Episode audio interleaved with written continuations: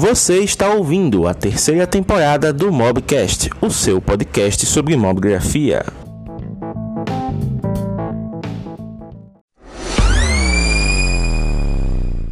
E aí, pessoal, beleza? Boa noite, mobgrafistas. Em primeiro lugar, um feliz dia do fotógrafo para todos vocês. Estamos aqui na nossa primeira live de 2020, essa live que vai ser transmitida simultaneamente aqui para o Instagram, Facebook e YouTube, ok? Então vou até colocar aqui, né? É, live de dois anos. Dois anos. Caramba live de dois anos do Mobgrafando. Dois pontinhos aqui. Rude.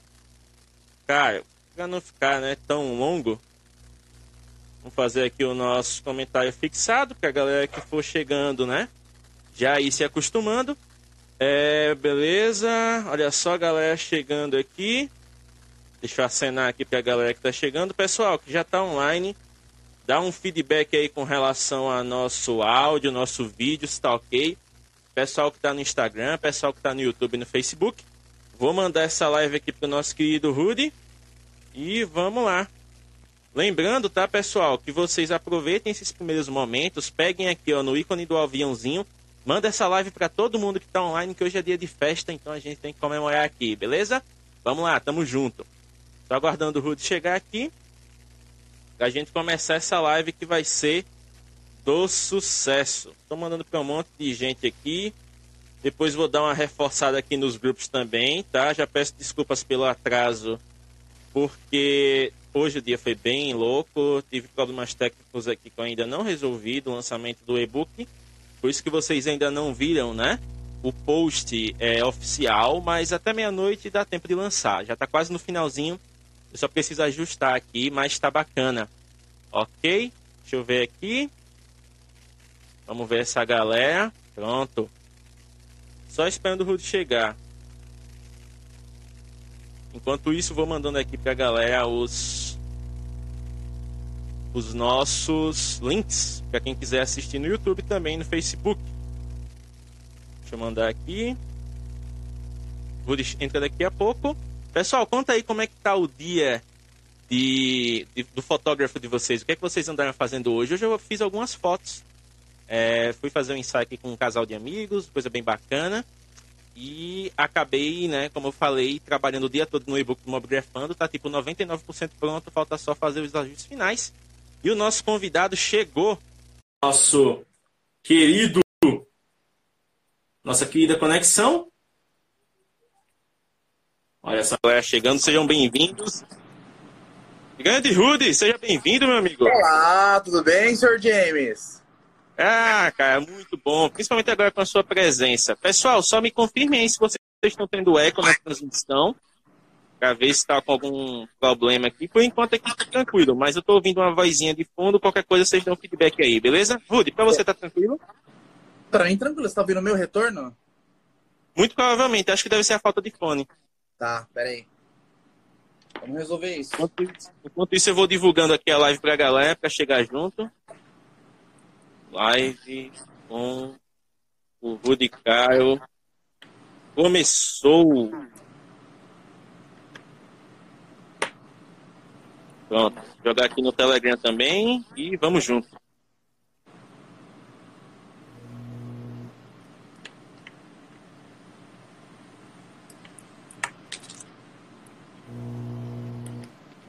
Vamos lá, olha só. Aproveitem, galera. Manda essa live para todo mundo aí, que hoje vai bombar o negócio.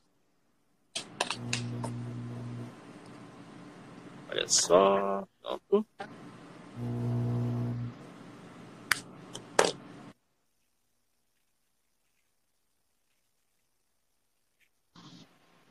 E aí, Rudy, tranquilo agora? Tô, você tá me ouvindo agora? Sim, tranquilo. Ficou beleza, show beleza. agora o áudio. Rudy, ótimo. Inclusive já estamos na nossa marca. Eu geralmente costumo falar, né? Começar a live realmente a partir de cinco minutos, quando já está todo mundo por aqui e o convidado já está mais tranquilo. Então, para quem não te conhece, quem é Rudy ou Rudy Caio? Se apresenta aí para a galera. Ai, senhoras e senhores. Bom, Rudy Caro é um gordinho maluco que faz vários vídeos na internet. Eu tenho um canal no YouTube chamado Tech Nerd, onde eu faço vídeos de tecnologia. Tô nessa vida maluca aí de fazer vídeo pra internet há mais ou menos uns quatro anos.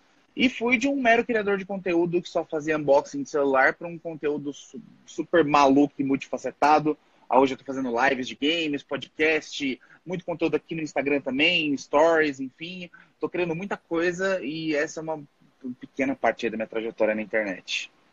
Uma pequena mesmo. E se parar para pensar, você já é um cara que fez de tudo na vida, né? Tem a, a galera que te acompanha mais tempo já, já é, um, digamos assim, tech nerd mais hardcore, já sabe que você fez muita coisa. Mas Sim. conta um pouquinho pra gente, como foram os primórdios de Rudy Caio no mundo da tecnologia? O que é que realmente chamou a atenção para você entrar nesse meio? Meu Deus, eu sempre fui louco por tecnologia desde criança, eu acho. Acho que meu primeiro contato com tecnologia, eu sempre conto nas lives, minha mãe trouxe um Mac, um Mac para casa, eu acho que, se não me engano, era um Apple II muito antigo, ou um Lisa, não lembro qual computador certo, ou um Macintosh, não lembro. Mas a mãe trouxe um computador porque ela trabalhava numa empresa aqui em São Paulo, muito famosa, chamada Parker Pen, fazia canetas, que era muito famosa na época. Minha mãe era secretária sênior dessa empresa e trouxe esse computador para trabalhar em casa. E eu fiquei, tipo, louco, né? Que era criancinha pra caramba. Eu fiquei maluco. Ela começou a me, me mostrar, né? Programinhas de texto, essas coisas. Eu ficava o dia inteiro no PC, não deixava ela mexer para trabalhar. E aí que eu apaixonei. Comecei a colecionar coisas como Game Boys e consoles. Passei por computador tipo MSX, passei pelo Amiga. Tive um monte de coisa. E desde criança eu sou muito viciado em desmontar as coisas, desmontar carrinho, desmontar robô, ir atrás de, de computador. Sempre fui muito viciado nisso e fiquei beirando entre computadores e consoles, portáteis, até hoje que eu sou um youtuber de tecnologia. Tenho, tenho isso no DNA faz muito tempo, já desde muito pivetinho. Ó, só respondendo duas perguntas aqui, o assunto de hoje é autenticidade na produção de conteúdo, né? Então o Rudi é um dos caras mais autênticos aqui na, na internet brasileiras, talvez mundial, né? O cara faz quadros bem loucos. E pra galera que tá falando sobre eu estar me escondendo atrás de microfone, eu tô me acostumando com esse setup aqui ainda, gente. Vão perdoando aí, tô meio ninja mesmo, mas vamos embora que o que importa é o conteúdo. Rudy, um fato curioso sobre você, e muita gente que está conhecendo seu canal agora até pode desconhecer, é que você já trabalhou para algumas empresas do ramo de tecnologia, né? Você pode Sim. meio que fazer uma timeline da sua época de Rudy, trabalhador formal, até agora Rudy, produtor de conteúdo? Tá. Com, assim, eu, eu, trabalhei com muitas coisas. Quem me conhece sabe que eu sou um cara muito, tipo, o pai do Cris, tá ligado? Eu trabalhei com muita coisa. Eu sou o cara que me orgulha muito de ter passado por muitos empregos, o que muita gente pode achar bom ou ruim, porque é bom porque tive muitas experiências, mas é ruim porque eu não parei em quase nada do que eu fiz. Demorou muito para eu me achar em alguma coisa. Então, só de lembrar dos 15 anos, eu comecei a trabalhar com uns 15 anos mais ou menos, eu tô com 31 hoje, eu comecei a trabalhar no estúdio de música aqui em São Paulo, na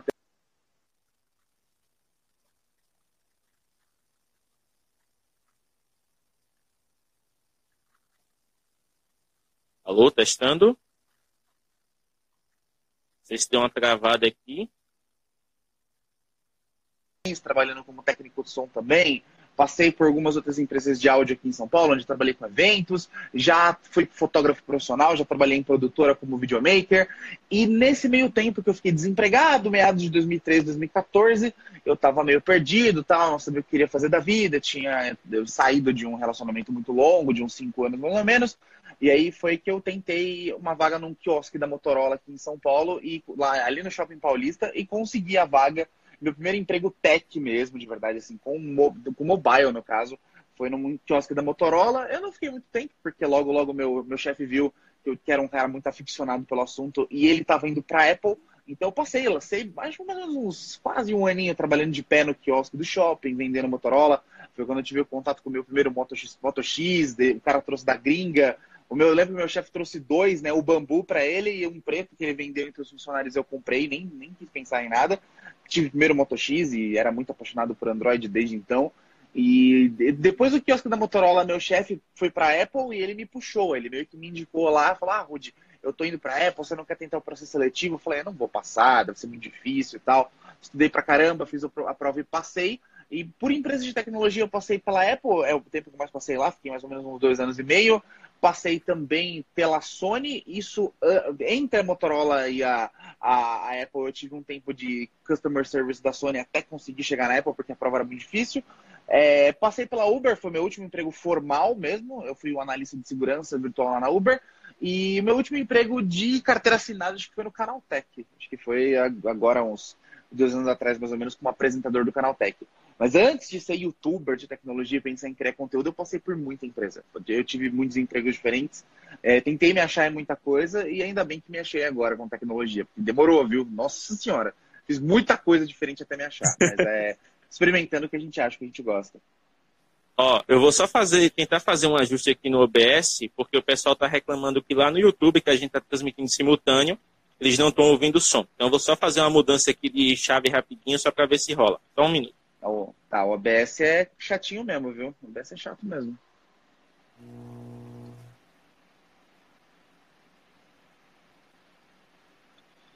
Hoje José Júnior falou, Rude muito humilde participa num canal pequeno. Eu, eu não vejo muito número. O James é um cara muito gente boa. Eu não vejo muito número. Eu, eu até ontem era um canal pequeno também.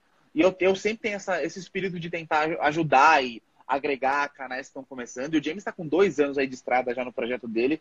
E é um grande amigo, é um seguidor do canal. Não ia deixar de participar da live dele por, também por ser brother, né? Mas eu não, não vejo esse lance de canal pequeno, não. Cara, e uma coisa que é bem interessante, inclusive espero que a galera do YouTube já esteja aí, porque eu estou fazendo uma gambiarra filha da mãe para poder fazer esse negócio funcionar. Mas, Rudy, eu não sei se você é. lembra, cara, mas a gente se conheceu no fatídico ano de 2000, acho que 2017, quase 2018, quando teve a seleção de moderadores do Smartunado. Não sei se você lembra lembro, disso. Lembro, lembro. E você até eu lembro que quando eu comecei a acompanhar o seu canal, você tinha feito o vídeo sobre a Cortana. Foi um vídeo bem bacana que você destrinchou a Cortana toda, né? Fez, ligou o notebook lá, começou a conversar com ela e tudo mais. E a partir dali, cara, a, a gente já via, né? Quem estava na comunidade, quem acompanha Smartunado nessa época, tipo, eu quase não atuei.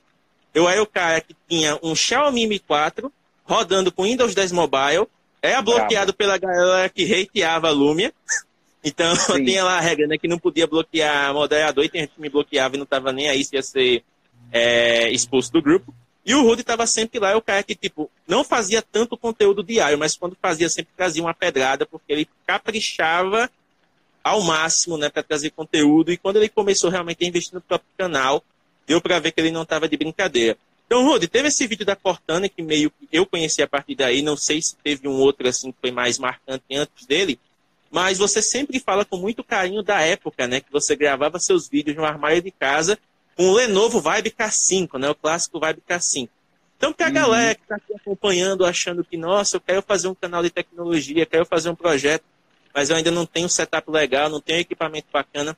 Conta um pouquinho desse início, dessa fase do Lenovo, para a galera ver que não é apenas o equipamento, né? Mas que levar o conteúdo a sério também é importante. Cara, eu, eu tava até. Hoje, hoje, na verdade, eu tô num processo engraçado porque eu tô trocando de mesa aqui em casa. Eu tô numa bagunça aqui, minha mesa tá uma bagunça. Eu, vou, eu comprei uma mesa um pouco mais larga para mudar o setup e tal. O setup 2020 do canal. E hoje eu vi uma tá lembrança bravo. minha. É, eu vi uma lembrança minha no Facebook hoje é, do armário. Até postei, né? É, para quem não sabe, eu tenho um armário aqui em casa, um armário normal, um armário branco. E eu comecei o canal é, gravando uns unboxings dentro do armário porque a acústica era melhor. Então, o que eu fazia? Eu esvaziei todo o armário aqui de casa, o meu lado, né? Eu deixava minhas roupas assim no chão e tal. E aí eu colocava uma, uma extensão, uma extensão de uma ponta só, com uma lâmpada branca de parede pendurada na minha cabeça, assim. E aí o armário tem aquele cabideiro, né? Eu pendurava a lâmpada no cabideiro e ficava, tipo, balançando. E eu gravava com o Vibe K5 os, os vídeos de unboxing e os vídeos de câmera frontal. E é um smartphone muito ruinzinho, assim, muito de, de entrada. E é, é ruim por, assim, é um de entrada ruim, não é tipo um Xiaomi que é bonzinho. É o K5, para quem teve, sabe o quanto é ruinzinho, né? Mas eu, eu comecei com, com uma Canon T3i com o visor quebrado. Tipo, a minha, eu não tinha microfone e o visor estava quebrado, então eu não via direito o que eu estava gravando. E ela não tem autofoco em vídeo. Para quem tem a Canon T3i sabe que ela não foca em vídeo, você precisa ficar apertando o botão. Então o começo foi completamente amador. Meu primeiro vídeo foi a Canon T3i num tripézinho vagabundo na janela de casa, no, na luz natural, assim, sem pretensão nenhuma. Foi o primeiro vídeo do canal e estourou, deu uns 200, 300 mil views logo de cara. Mas eu passei por muita coisa ruim. Nossa, meu canal foi muito amador já. Se hoje eu tenho um mínimo de qualidade é porque eu, tipo, investi muito tempo e dinheiro, mas como o James falou, dá para fazer um conteúdo de qualidade se você se esforçar. Tem microfone barato, tem arma... tipo, eu melhorei muito meu áudio quando fui gravar no armário, porque se tinha isolamento acústico. Muitas pessoas não sabem, mas eu colocava um travesseiro em cima da, da minha cabeça, então eu ficava equilibrando o travesseiro na minha cabeça e ficava assim, né? Que nem um desesperado para o travesseiro não cair em cima do produto, porque o travesseiro dava uma acústica melhor. Então minha voz batia na, na parede de madeira e subia no travesseiro e aí matava, o som ficava mais seco. Como não tinha microfone profissional e era o celular que gravava, era o que eu podia fazer. Era uma lâmpada, era, era o travesseirinho na cabeça e o produto que eu tinha. Eu fazia muito vídeo de, de, de, é, de assim, o meu canal começou com vídeos de teoria sobre é, tecnologia, notícias, eu fazia muita eu ainda faço até hoje, né? Muitos comentários sobre tecnologia, usando a experiência que eu tinha, mas eu comecei sem produto, sem apoio de empresa nenhuma. Eu mandava e-mail para a empresa, a empresa cagava para mim, dane-se, nem me respondia. Então, todo mundo que me pergunta como é, ah, Rudy, eu quero começar um canal, tal, eu preciso ter uma câmera foda, preciso ter aparelho. Eu mesmo não tinha. Eu comecei assim, amadorzaço e não tinha pretensão nenhuma de chegar onde eu cheguei.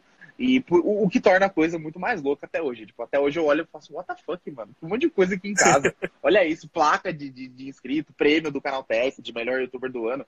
É tudo muito louco para mim ainda. Mas eu falo para vocês, vocês querem começar a criar qualquer tipo de conteúdo, sei lá, conteúdo de foto, vídeo, dá para fazer. Eu, eu, já tive um canalzinho minúsculo, eu gravava com um celular horroroso que fazia 720p na frontal, tudo cagado. É, e, e, se você bota paixão no que você está fazendo, eu acho que a galera assiste e sente isso. Independente da qualidade. Quantos casos aí de youtubers, tipo o Whindersson Nunes é um dos maiores casos, né? De cara com qualidade horrorosa, de, de, de câmera vagabunda e, e, de conteúdo fantástico, sabe? Então dá para você fazer um conteúdo de qualidade com coração. Acho que quanto mais coração você tiver, mais é essa identificação. Porque eu vejo muito canal grande com um puta equipamento foda e o cara tá assim, ah, sabe, morto. Não parece que não tem tesão no que tá fazendo. Então eu acho que eu mesmo me identifico muito com criadores de conteúdo que, por menores que sejam, se tem aquele fogo, aquele paixão pela, aquela paixão pela coisa, é, dão certo. Eu acho que o público sente isso.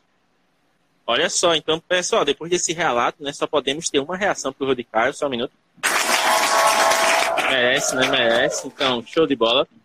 Quem quiser fazer pergunta, tá, pessoal? Pode fazer, a gente tá aqui monitorando. Inclusive, deixa eu ver para quem mandou pergunta aqui.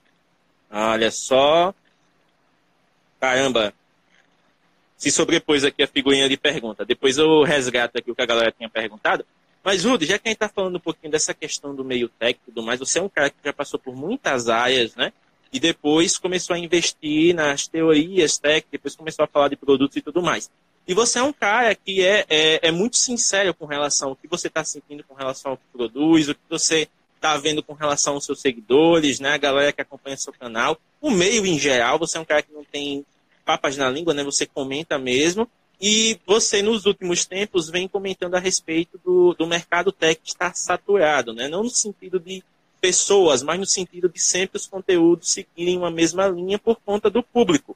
Então, como é que você Sim. lida com essa resistência do público em consumir conteúdo novo, mas ao mesmo tempo consegue diversificar tanto o seu conteúdo? Porque, por exemplo, você tem o Depois do Hype, que é um, uma análise muito aprofundada, muito bacana, que é quando a galera praticamente já esqueceu o produto, você ressuscita e comenta de maneira cirúrgica sobre né, o, o, dito cujo. Você tem também, Sim. eu gosto mais do que lasanha, que é aquele que você fala do produto que gosta, independente de ser patrocinado ou não, você vai lá, compra, fala, e você tem a Pistolive, que é sucesso de crítica, né? Todo mundo, não tem quem não gosta da Pistolive. Quatro horas de conteúdo ininterrupto, se deixar faz 12. Então, como é, é que você trabalha diversificando esse conteúdo? De onde surgem as ideias? Você se programa? Conta um pouquinho do seu processo criativo. O legal é que, assim, eu já recebi essa pergunta algumas vezes e toda vez que me perguntam isso, eu digo, cara, eu sou o cara mais desorganizado do mundo. Eu sou uma fábrica de caos, eu costumo dizer, porque eu não tenho é, schedule, eu não tenho agenda, eu não tenho é, roteiro. Muito raramente, assim, meus reviews têm roteiro, mas a maioria dos vídeos não tem roteiro. Eu falo muita coisa de cabeça, eu decoro muita coisa. É, o que é bom e ruim, porque eu tô passível a erros também, mas eu gosto muito de falar. É, eu, eu, estudo muito sobre o assunto, eu vou atrás, eu vou vir várias madrugadas atrás de manual, atrás de como funcionam chipsets, atrás de testes de indiano, que um cara testou um negócio só de benchmark. Eu vou atrás de muita coisa e eu gosto de estudar bastante assunto para poder falar de cabeça. É, e dá para perceber nos meus vídeos que tem pouquíssimo corte. Eu me orgulho muito disso. tem pouquíssimos cortes nos meus vídeos. Eu consigo falar por minutos assim, sem cortar nenhuma vez e passar os dados corretos. Então, eu, eu me, pelo menos é uma coisa que eu me orgulho. Mas o processo criativo é muito louco porque é, é um caos. Eu sempre gosto de deixar o canal com essa cara de, de, de, de, como se fosse um amigo louco do seu lado, trocando uma ideia e falando do, do assunto sem muita, muita trava. Claro, eu preciso ser family friendly. No começo do canal eu falava muito palavrão, eu, eu fazia umas. Eu cometi umas práticas que não são legais pro YouTube. O YouTube realmente me punia com não strike nem nada, mas não recomendava meu vídeo para muita gente. E uma vez, eu nunca vou esquecer que uma vez eu recebi um comentário de um, de um senhor que falou assim: Olha, Rudy, você tem um conteúdo excelente, mas eu não vou indicar para os meus filhos porque você fala muito palavrão. Aí, opa, verdade, ele tá certo. Como é que eu vou. Uma criança vai assistir meu conteúdo? É, e as crianças são muita, muita, tipo, uma parte muito significativa do YouTube, porque tem muita criança assistindo. Como é que as crianças vão assistir o meu conteúdo? Imagina, passa uma mãe que tem um gordo barbudo falando, porra, esse processador de filha da mãe aqui, arregaçando de falar palavrão. Então eu me doutrinei a isso. Claro que ter passado pelo Canaltech me ajudou muito, eu aprendi muito com o pessoal do Canaltech, porque eu fui de um cara rústico que fazia live com camisa rasgada e falava palavrão para um conteúdo muito mais refinado, porque eu tive é, praticamente uma aula com todos os jornalistas, trabalhei com o Fogaça, que é um cara monstruoso, o Adriano, a Joy Macedo, pessoas que me ensinaram muita coisa. É, e eu fui me, me, me, do, me, moldando, né, me doutrinando, mas o, o conteúdo sempre foi assim. Eu sempre quis que, ele fosse é, orgânico. Eu nunca quis que, que ele fosse engessado, que ele fosse chato. Eu coloco meme nos vídeos, eu falo um monte de coisa. Eu falo muita coisa que empresas ficam até meio assim, eita porra, olha isso, ele não pode falar isso, mas eu falo. É, mas as empresas, assim, eu cresci esse meu relacionamento com as empresas e até elas entenderem que, tipo, eu não tava zoando porque eu sou maldoso, mas pelo contrário, eu tava zoando porque eu gosto de deixar a coisa mais friendly para as pessoas demorou. Aí as empresas começaram a entender, tipo, ah, não, é o jeito dele, ele brinca, ele torna a coisa mais engraçada, mas até, até aí, como o conteúdo, como eu te falei, eu acho que o conteúdo tech está saturado, não só no Brasil, mas no mundo, é, é, difícil você fazer um conteúdo diferente mesmo de tech. E tech acaba sendo aquela coisa, muitas pessoas começam um canal para fazer unboxing. E, tipo, legal, é o que a gente, a gente precisa mesmo de canais de tecnologia no Brasil. A tecnologia no Brasil é uma parte muito importante que a gente tem que ter e não tem não tem educação tecnológica, não, ensina, não ensinam tecnologia nas escolas. Quanto mais pessoas falando sobre tecnologia, para mim, melhor. Mas tem muita gente que cria canal de tecnologia visando já de cara lucro, dinheiro, fama, muitos celulares na mesa, né? Até vi um comentário de um brother que falou assim: ó, os caras não. Os caras veem as pingas, mas não veem as dificuldades que você passa. Eu concordo plenamente. Os caras não veem toda a dificuldade que é, todo o dinheiro gasto com setup, com produto. Muitas das coisas que eu tenho aqui em casa para fazer review, eu tiro do bolso, eu pago do bolso, então, e nem volta às vezes, porque eu não vendo. Então é complicado. E sobre a saturação do nicho tech, eu, eu vejo isso muito no Brasil, porque lá fora eu vejo uma abertura maior. E eu culpo bastante o preço das coisas, porque assim, o brasileiro ele ama smartphone. Não tem jeito. O brasileiro ama smartphone.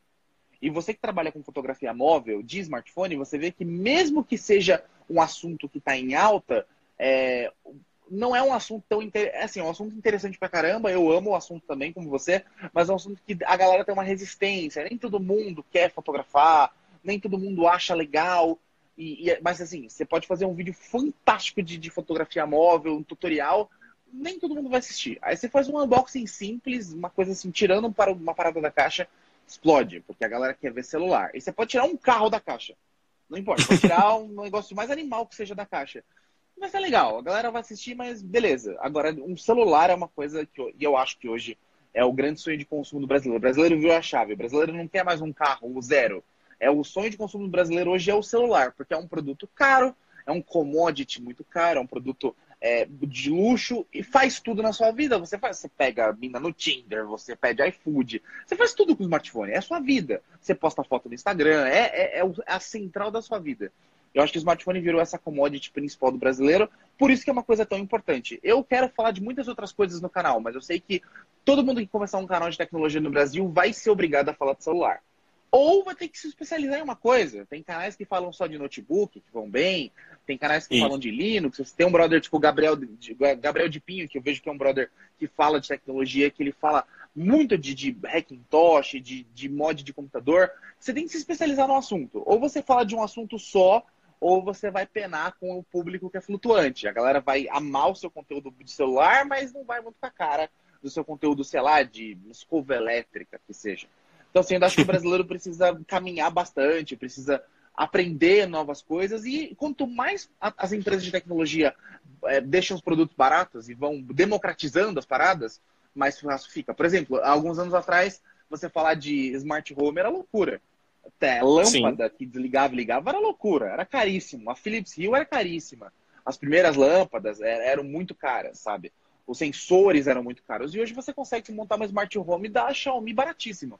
Não vou dizer baratinho, porque não é uma coisa tipo trocar uma fechadura, mas não é mais o exorbitante que era. Então acho que o brasileiro vai pegando gosto pelas coisas devagar. Tudo vem aqui para o Brasil muito caro é muito imposto. A gente que tem essa luta de ficar tentando mostrar, olha, galera, existe mais do que só o smartphone. Vamos abrir a cabecinha aí, porque tem muita coisa boa para mostrar. Com certeza. Por uma piadinha que não pode faltar. Na Smart Home da Xiaomi, ela só funciona bem se rodar com GK? Olha, GK é um assunto complicado. GK é um assunto polêmico. GK é um assunto tão polêmico que, tipo, tem, tem gente que briga por causa de GK. É impressionante. A galera briga por causa de um aplicativo de câmera. Mas será que a GK deixa as luzes mais bonitas? Será que aumenta contraste e saturação? Não sei. Talvez, hein? talvez, talvez. Olha só. É, porque assim, a gente sabe, né? Principalmente quando a gente tem uma comunidade que ela abraça muitas pessoas de várias vertentes, você acaba tendo debates mais calorosos, né? A igreja até que eu já acompanho tem um tempo, eu vejo lá que a galera se zoa, é, é, é um ambiente mais realmente friendly nesse sentido, a galera se zoa, mas não treta. Mas como você mencionou, tem algumas comunidades que a galera leva muito a sério e acaba meio que virando um, um, um não digo nem embaixador, mas ela vira um templário mesmo, né? Considera até heresia quando alguém critica a sua marca favorita, o seu produto favorito e afins. E um dos termos que surgiu no meio tech justamente por causa é, da, do contato com as empresas, dos canais e tudo mais, é o termo vendido. Rudy, na sua visão, por que o brasileiro, principalmente, ele gosta tanto de um canal, mas quando o canal começa a receber os, os produtos ou receber benefícios para produzir conteúdo, a galera meio que corta e começa a odiar. Na sua visão, isso. Que, como é que você lida com essa visão de mundo limitada do, do público brasileiro? E eu passo isso todo santo dia, né? É uma coisa que eu mesmo passo todo santo dia, mas eu tento, eu tento relevar, porque eu já tive todas as abordagens possíveis. Antes eu ficava bravo. Antes, quando alguém chegava e falava assim, ah, seu vendido, me, me incomodava, não porque magoa nem nada, mas é porque você sabe que você não é. E, tipo, dá raiva, porque o nego fala que você é milionário, que você ganha rios de dinheiro da empresa e não ganha. Se eu tivesse realmente ganhar essa grana que falam que eu ganhava da Asus, da, sei lá, da Samsung, da Apple, eu tava muito rico já. Tava, vixe, tava fazendo live no estúdio, um cenário. Tava fazendo live na minha, no meu mero apartamento de 33 modestos metros quadrados. Eu tava, tava voando. Mas é engraçado porque, assim, tecnologia é, é um ramo novo. Outros youtubers de outras áreas, por exemplo, youtubers de gamers, de games, por exemplo, os youtubers gamers, eles já ganham patrocínio de empresas há muito tempo. E, por exemplo, um cara como BRKS Edu, que é um cara que acompanha há muito tempo. BRKS Edu é patrocinado por muitas empresas. Muitas empresas. E é um, eu tô falando de patrocínio mesmo. De empresa pagar, mandar o console, mandar o jogo, mandar dinheiro para o cara fazer review. Não tem problema nenhum na minha visão.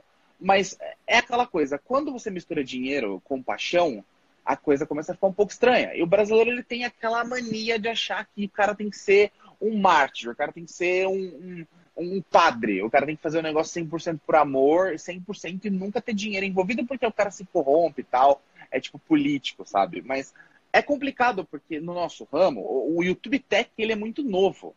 A gente tem YouTube. Ah, claro, o YouTube é muito novo. O YouTube tem seus 10, 12 anos aí de glória, né? Mas o YouTube é uma coisa muito nova, é uma, é uma mídia social muito nova, é uma, é uma forma de comunicação muito nova ainda. Então, eu lembro que quando os gamers ganhavam as paradas, tinha um ou outro que falava, ah, você é um vendido, a Sony, você é um sonista, você é um cachista, você é um, sei lá, é um rockstarzista, porque o cara falava bem de GTA. Mas é complicado, porque tem pessoas, sim, talvez tenham pessoas que, são vendidas, que, que vendem opinião e tal. Mas no nosso caso, não é difícil vocês perceberem. Porque assim, eu conheço praticamente todos os youtubers de tecnologia desse Brasil, a maioria. Alguns, salvo algum outro, eu não conheço pessoalmente. E quando a gente conversa, eu converso com outros criadores de conteúdo, esse assunto ele sempre aparece como uma zoeira que a gente já tentou superar, já tem, aprendeu a superar. Porque no começo incomodava. É, é chato você fazer um trabalho todo idôneo e tentar não ser, é, sei lá, puxa-saco de empresa nenhuma e não ter realmente essa relação é, de, de, de, de, marionete, como a galera acha que tem, e a pessoa te acusar disso. É foda, tipo, você fica bravo porque o seu trabalho que tá em jogo, o seu legado. Eu mesmo ficava muito bravo com isso. Só que aí me deu um estalo um dia, eu falei, mano, não adianta dar morro em ponta de faca. Eu não vou conseguir convencer a galera de que eu não sou. Porque quanto mais eu falar, não, eu não sou vendido, eu tô fazendo um negócio certo aqui, pá, me respeita, quanto mais você dá chilique, pior. Tipo, a galera não vai perdoar. O hater da internet não vai te perdoar. Aí eu comecei a usar psicologia reversa, que sabe muito bem que eu uso, né? Eu eu sou vendido mesmo. Sou vendido, Samsung, enfia um Galaxy Fold na minha, no meu brioco, vai, Samsung, me ama. E quando eu comecei a usar psicologia reversa, a galera ficou assim, nossa, mano, perdeu a graça te zoar, credo. Antes eu chamava você de vendido, você é uma brava. Tá vendo?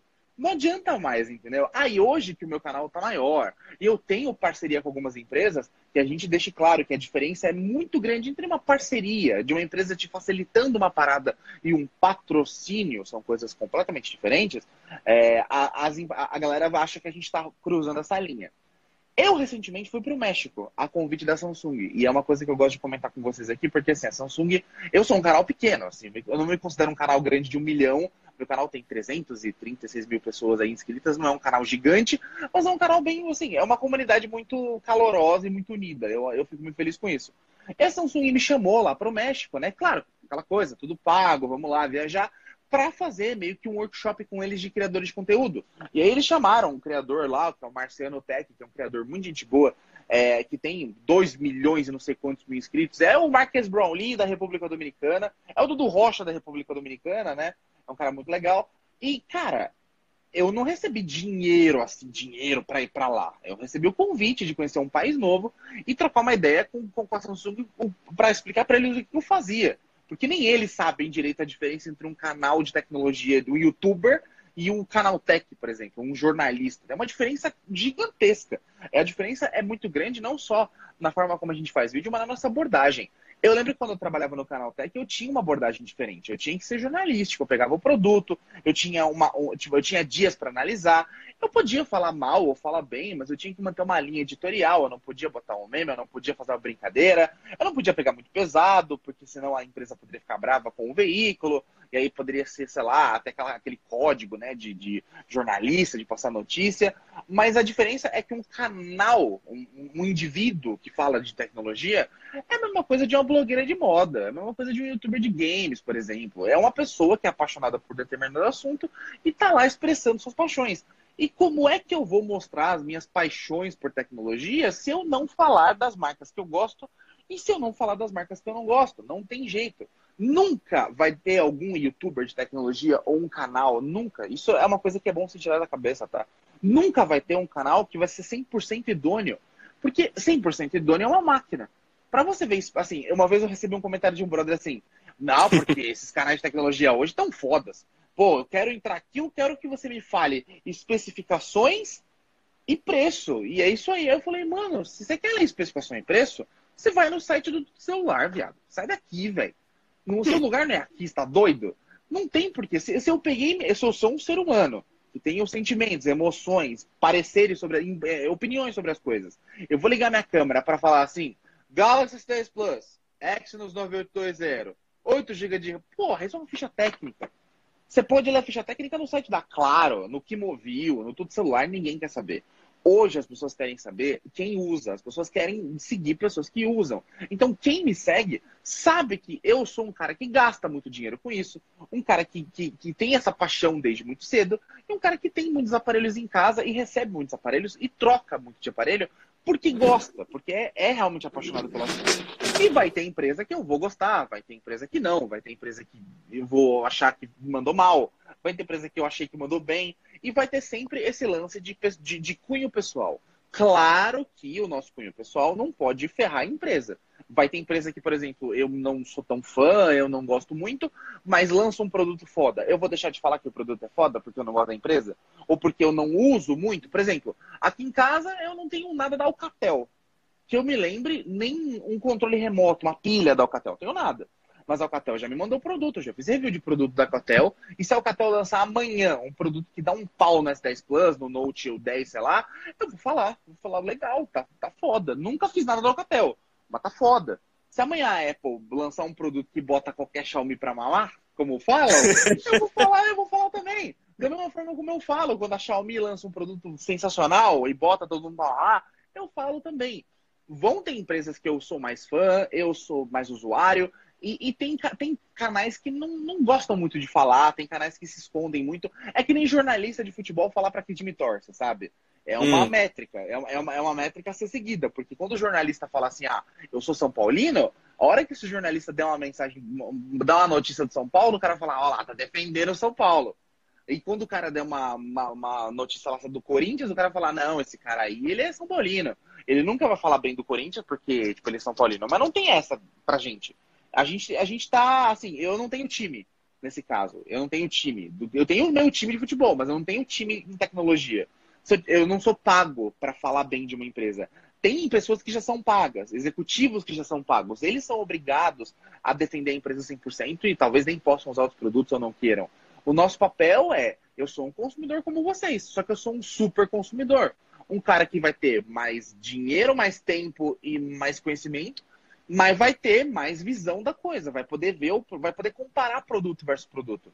Porque a maioria dos consumidores, 99% dos consumidores no Brasil, vão conseguir o máximo ir no shopping e ver o produto na mão. E, e, tipo, isso não mostra nada, James. Tipo, você pegou o produto na mão na gôndola do shopping, com aquela porra presa lá e você puxa e não dá. Não dá pra ter uma noção do aparelho. Você tá vendo ali. É bonito, é legal, mas você não sabe se a bateria é ruim, porque tá na sua mão ali no mostrador, não tem seus apps instalados. Não tem seus serviços rodando em segundo plano, não tem a sua conta, seu chip de telefonia. Aí o cara compra o aparelho acha que a bateria é boa, você que mora no Nordeste sabe, aí você tem uma banda que não funciona bem, uma operadora que não funciona bem, aí gasta mais bateria porque a sua operadora é ruim aí, eu uso, claro, aqui no, em São Paulo é boa, mas lá na Baixada Santista é horrível. Cara, o smartphone é tão, assim, é tão complexo, são tantas milhões de nuances, que realmente não dá para você cravar que o smartphone é ruim ou ele é bom só pegando, só olhando. A gente precisa de um trabalho muito complexo. Então eu, eu sempre tento deixar claro, vai continuar tendo gente que vai falar, ah, o Rudy é vendido para tua empresa tal, mas eu vou sempre dizer, tem empresas que sim, eu sou mais fã, eu, eu acho mais legal, e, e se pisam na bola eu vou falar, não tem problema, e tem empresas que eu não sou tão fã das práticas, e eu acabo, eu acabo testando quando me mandam um produto, mas não acabo recomendando pessoalmente. Olha só, então, gente, veja o quanto é importante nessa questão do posicionamento, né, de realmente o Rudy se posiciona de uma maneira e ele não se abala. É, é uma das coisas que hoje, principalmente no meio dos influencers, né, da galera que está querendo é, fazer um, um, jogo com as empresas, conseguir alguns benefícios, conseguir algumas vantagens, tem muita gente que passa de, de, de fã para embaixador, mas no nível fanático. E como ele falou, é Sim. perigoso você misturar o seu trabalho né, com emoção. Uma coisa é você deixar o seu posicionamento claro, você dizer que é fã de alguma marca, beleza. Agora, no momento em que você começa a misturar as coisas, dizer que outras marcas são ruins, porque a sua não está bem no mercado, ou porque a galera. Enfim, isso é para um, um, produtor de conteúdo, né? É, não existe 100% de imparcialidade, mas existe uma seriedade no seu trabalho que deve ser né, externada para os seus seguidores, para o seu público. Então, já que a gente está falando Sim. de influência, né, teve, uma, teve um comentário aqui mais cedo da galera dizendo que começou a importar por sua causa e tudo mais. Boa parte desse setup aqui, Rudy, também ele é, é, foi montado por sua causa. Eu posso dizer que eu entrei na. Eu comecei a usar Asus por causa dos reviews que você fazia, principalmente na época do Zenfone 3. Eu estou aqui com o, o BM800 Brabo por causa do seu vídeo de dois anos atrás, que até você refez. Um clássico. E não sei se você ainda tem o seu guardado, mas olha aqui, ó. Studio Regent, comprei também por sua tenho. causa. Né? Eu tenho meu Studio Regent, tá aí até hoje. Guardado é, no então, armário. Eu uso ele de vez em quando, raramente. Quando você vê que alguém não apenas fala do produto, mas que, ó, desculpa aqui os cachorros, mas casa com cachorrada já relaxa. viu. Relaxa, relaxa. É, quando você vai pesquisar sobre um produto, como o Rony falou, você não vai precisar, não vai pesquisar apenas as especificações, isso você lê em qualquer site. Você quer ver o uso dia a dia, se tem algum bug, se tem alguma coisa que vai travar o seu desempenho. É, então, Quando você vê análises completas, aprofundadas, que falam de todos os aspectos e que são imparciais, mas mostram justamente a visão que o criador tem daquele produto, você se sente mais seguro de dar uma chance para aquilo ali. Então, muitas vezes você conhece uma marca que você não usava por causa. O, fenômeno Xiaomi está aí para provar. A Xiaomi começou por causa dos canais. Sim. Ninguém conhecia a Xiaomi Sim. na 2016, 2017. Eram poucos os que importavam. Hoje, todo mundo diz que é, né, fazer até a piadinha de novo, que a Xiaomi bota a Apple para mamar. Então, assim, é, as coisas na internet viralizam de maneira muito rápida. Temos aí o Minuto 10, né, que virou sensação por causa do DxO Mark, mas que ao mesmo tempo ele não diz muito assim, né, não, não condiz muito com o, o que o próprio DxO Mark ranqueou. Então, os veículos estão aí para informar, mas ao mesmo tempo você, como consumidor, tem que fazer a sua parte, filtrar a informação e processar de acordo com aquilo que você vai né, usar, para o que você vai pretender né, ter aquele conhecimento. Rudy, já que a gente está falando da relação com as empresas, você citou essa questão do, do workshop na, na Samsung lá no México, que tipo, deixa eu te parabenizar mais uma vez, eu comentei na época, mas isso é muito bacana. Né? Assim, é, para quem vê um, um, brasileiro, um cara que é um produtor de conteúdo, que está há anos aí na estrada, recebendo esse tipo de reconhecimento, isso não é motivo de inveja, não, pessoal. Isso é motivo de incentivo. Porque se o Rudy, com trabalho duro, consegue ter esse relacionamento com as empresas, você, trabalhando duro, pode vir a ter uma relação Sim. boa também no futuro. Não é garantido, mas consistência entrega resultados e abre portas.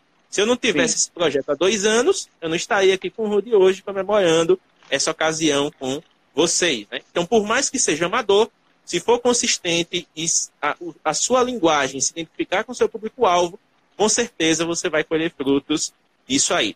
Estamos nos Sim. aproximando aqui da etapa final, faltam cerca de 20 minutos né, para a live terminar aqui, antes que o tio Zuckerberg nos corte.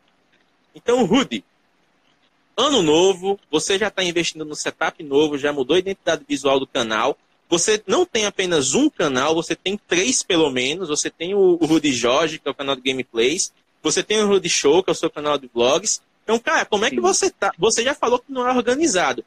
Mas como é, bicho, que tu tá lidando com tanta coisa ao mesmo tempo? Porque você tem três canais, você tem um grupo no Telegram, você tem o Discord, você tem os games que você joga com a galera, você tem o cara os amigos.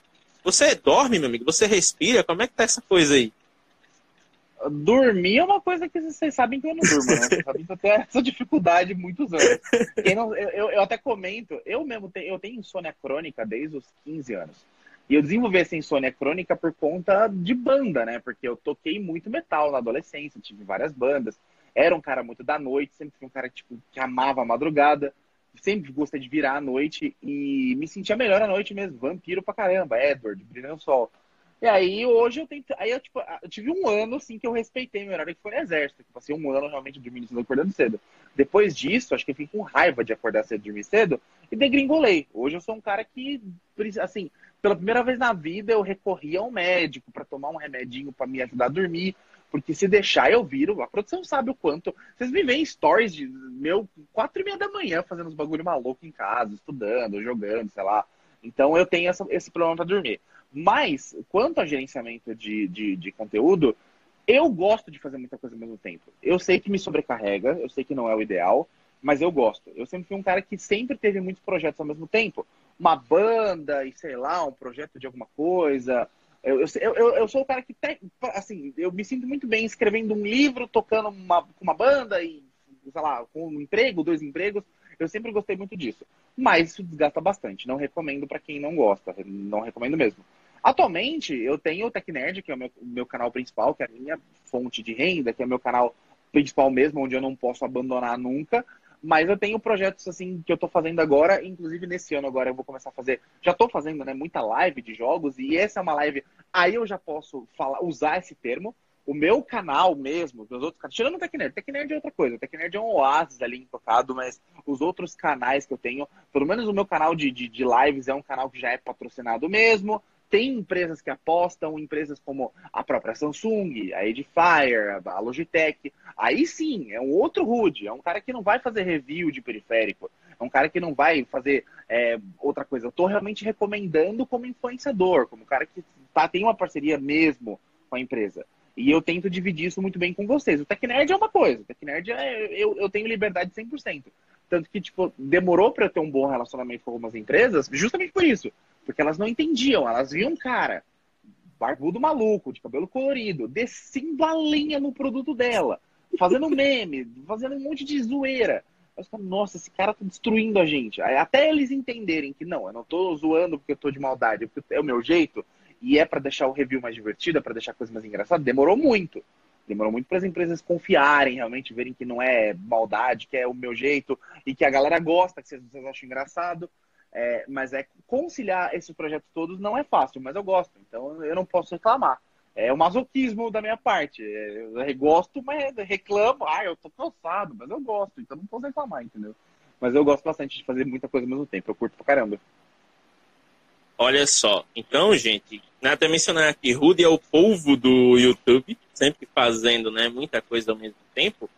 E uma das coisas que é muito legal, Rudy, de acompanhar é justamente porque você é o cara que mostra realmente dia a dia, mostra os bastidores, né? Coisa que em alguns canais meio que você só imagina, mas tipo, você falou, né? Que você não tem um super estúdio ao seu apartamento, você meio que Sim. lida, né? Com os perrengues diários de receber tanto produto, você zoa a produção porque ela fica louca, né? Com tanto de caixa que tu recebe. Você mostra os seus gatinhos ali zoando, perturbando nos vídeos também. Você tem os seus vizinhos que não deixam você gravar, faz obra no meio das gravações, né? Aquela coisa toda. Então, Rudy, Hoje, você se imagina, é, por exemplo, estando num futuro próximo, num ambiente realmente controlado, menos caótico, com uma coisa mais canal mesmo, mais estúdio? Ou você é esse cara mais minimalista que realmente só quer manter o básico para trabalhar e tocar o terror na produção massiva de conteúdo? Cara, eu sou um pouco dos dois. É, e é, é uma dualidade que é horrível. É o é o Batman e o Coringa, sabe? É uma dualidade muito ruim, porque de um lado eu quero ter um setup, um, um estúdio organizado, tudo made black, tudo assim perfeito, tudo organizadinho, mas do outro lado eu sou o Coronga, mano. Eu quero tacar fogo em tudo, eu quero fazer o caos, fazer stories de madrugada, acordar minha namorada com buzina, fazer coisa caótica. Eu sou esse cara caótico. Mas eu, eu acho que eu preciso, assim, o que eu preciso fazer realmente é focar no trabalho para poder. Eu já pensei várias vezes em alugar um lugar, alugar um estúdio, tá, para poder fazer essas coisas, mas não é nem só falta de grana, é também falta de tempo para ir atrás e de logística, porque isso me consome muito tempo. A produção tem o trabalho dela, então eu realmente estou sozinho. E eu ainda estou nessa transição de canal pequeno, intermediário para canal grande.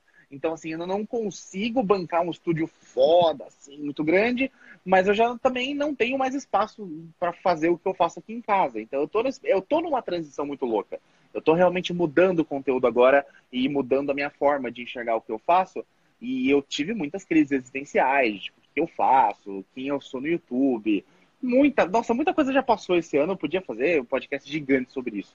Mas o mais para mim, o mais importante é, eu queria muito poder ter um lugar diferente. Mas enquanto eu não tiver esse lugar, esse estúdio pronto tal, para fazer vários cenários e tal, eu me viro com o que eu tenho. Eu consigo ser esse cara minimalista que. E, inclusive, muita gente nos stories achava que minha casa era gigante, James.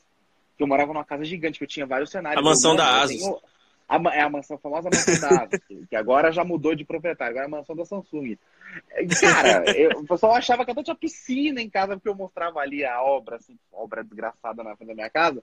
Mas eu, o pessoal achava que eu tinha uma casa gigante. Não, minha casa é muito pequenininha. Só que eu acho que eu aproveito bem os espaços. Eu mostro estrategicamente nos stories e a galera assiste bastante e gosta bastante. Mas eu, eu, eu para esse ano, eu nem tô focado tanto em lugar maior. Eu tô focado muito em organizar o que eu tenho para ficar mais prático, porque eu tenho muito, eu, eu, vou precisar separar, eu vou precisar ter um cenário diferente para jogos, cenário diferente para Tecnerd e para não misturar as coisas. Porque eu tô realmente agora é, eu tenho um grande navio, um pequeno navio com muita arma dentro.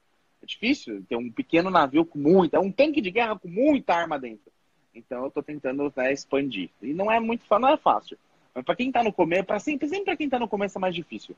Quando eu tava no começo, eu nunca imaginei ter ser foda, um setup. Tudo era muito sonho ainda para mim. É, o cara, o cara, o Rude do armário nunca imaginou que ia chegar nesse Rude aqui.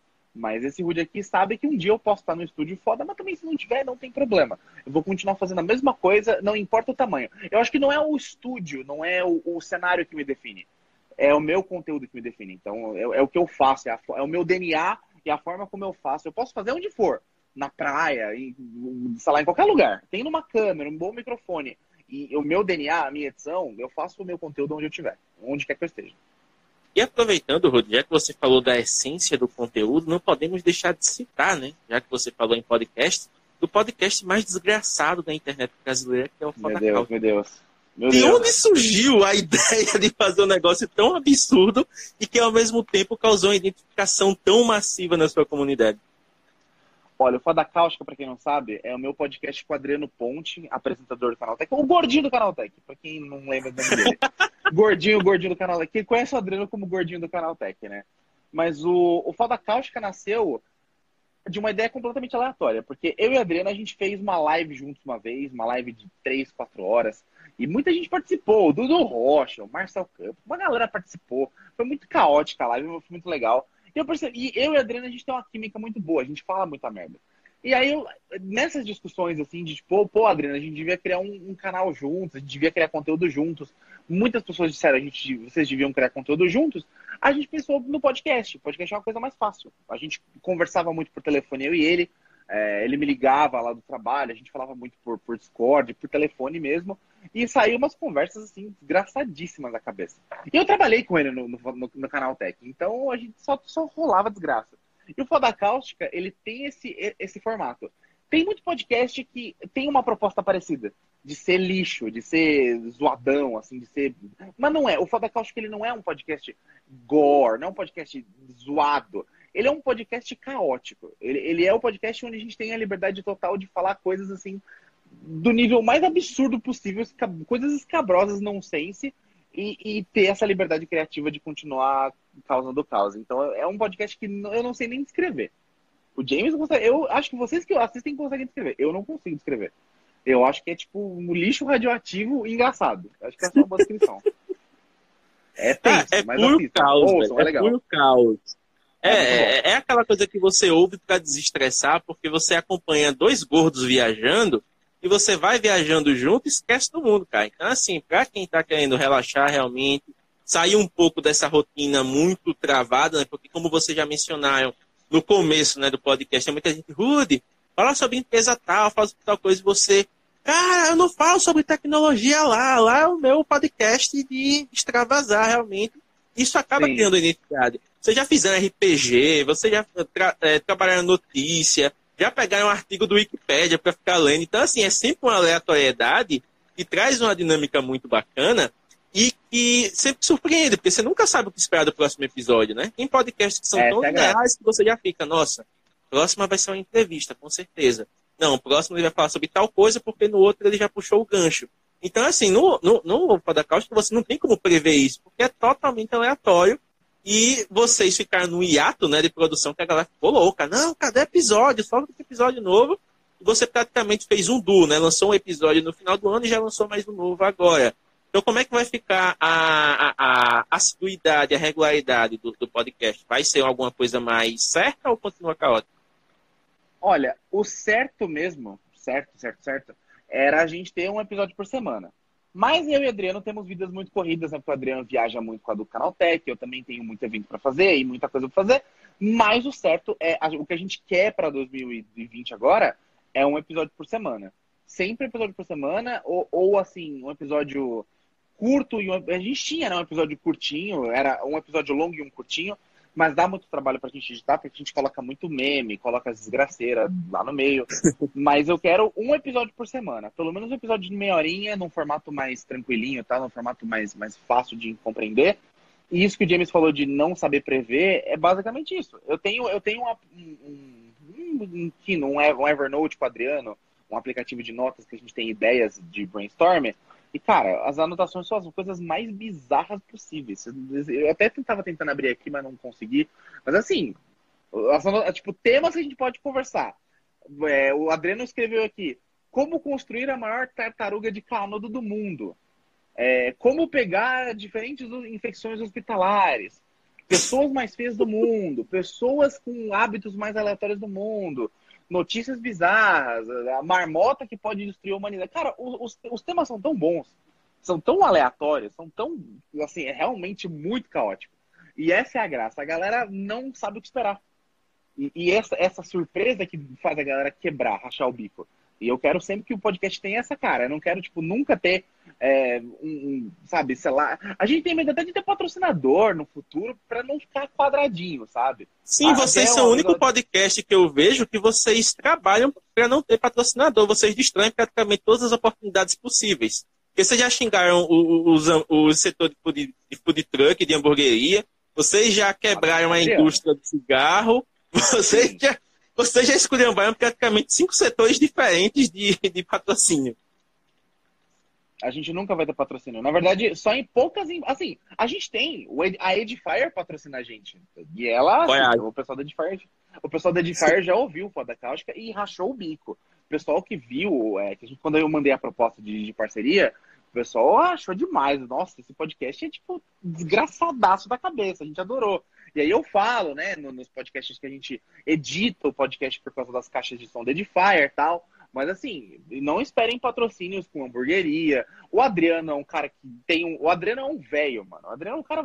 É um idoso. Ele odeia uma. Ele é um velho chato. Ele odeia umas coisas que eu não entendo. Tipo, ele odeia vegano, ele, ele odeia hamburgueria, ele odeia tartaruga. Ele é um cara muito louco. Aí eu, tipo, eu fico. Eu sou o caração da relação, entendeu? Eu sou o cara, tipo, menos, menos louco. Ele é o cara louco de verdade. Mas é, é engraçado, é engraçado. É bem engraçado. E é muito bacana. Inclusive, né, eu ainda vou ouvir o último episódio, mas já deixa aí o convite para a galera acompanhem, porque é show, como todo conteúdo que o Rudy faz, é show de bola. Rudy, estamos chegando aqui na, no finalzinho, Titiuzuki nos corta já, estamos com 56 minutos de live, então vamos aqui para as considerações finais. Em primeiro lugar, aguarde que nos próximos dias você vai receber um convite para uma iniciativa, já que você é polvo, então você vai ser convidado para um certo grupo, em um certo tema, Muito bom. você vai gostar bastante. Muito bom. Né?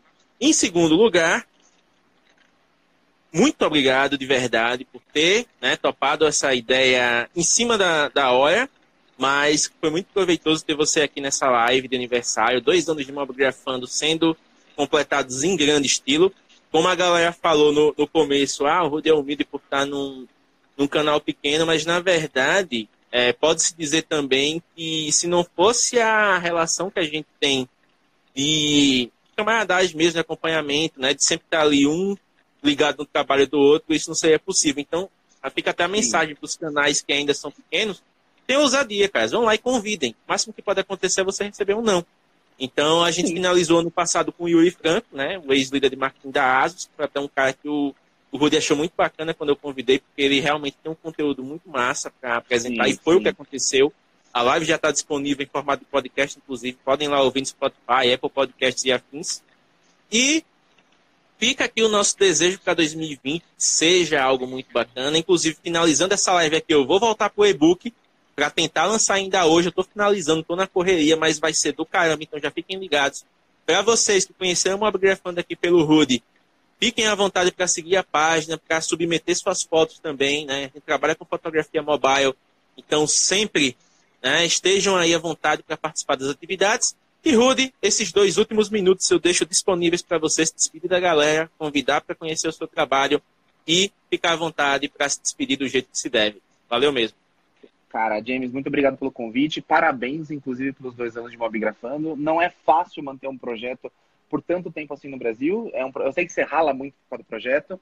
É, hoje eu conheço muitas pessoas que têm projetos incríveis, excelentes, assim, que não têm oportunidades, então eu fico feliz de ter trazido um pouco do meu público para cá, para o seu público, para a gente poder cruzar né, esses trabalhos, fazer esse crossover bacana. Não vejam números, esqueçam números, eu, eu já tive pouquíssimos inscritos, então, como o James falou, o mundo é dos caras de pau, vão atrás das coisas que vocês querem, vão atrás dos sonhos de vocês, porque só indo atrás que a gente consegue. Desejo muita sorte ao James no projeto também, que ele cresça bastante. E tem muita gente que gosta de fotografia móvel, que, que pode se unir ao Mobigrafando, que pode se unir à comunidade, pode acrescentar mais. Eu vejo cada vez mais pessoas se interessando por fotografia móvel. É, continuem aí, porque é um assunto muito bacana. E eu espero, no TecNerd, continuar ajudando vocês a escolher as melhores câmeras, é, as de 108 megapixels, as de 12, sei lá. Vou continuar ajudando vocês a escolher a melhor câmera possível e tentar ajudar a, a usar né, ela da, da forma melhor. Obrigado até aqui, obrigado por quem veio para a live por minha causa. E James, muito obrigado pelo convite e boa sorte nesse 2020. E conte comigo para o que precisar, queridão. É isso aí, galera. Então, a todos que participaram desse momento, muito obrigado. Não poderia ter um, um aniversário melhor para o projeto. Vamos aqui trabalhar agora para liberar o conteúdo para vocês. Então, o e-book está muito bacana, vocês vão gostar bastante. E em breve, essa live aqui com o Rudy vai ser transformada em podcast e vai iniciar a terceira temporada do Mobgrafando, né, das mob, dos Mobcasts. E é isso aí. Um abraço, boa noite para vocês e até a próxima. Valeu, Rudão. Valeu, galera. Obrigado, James. Obrigadão.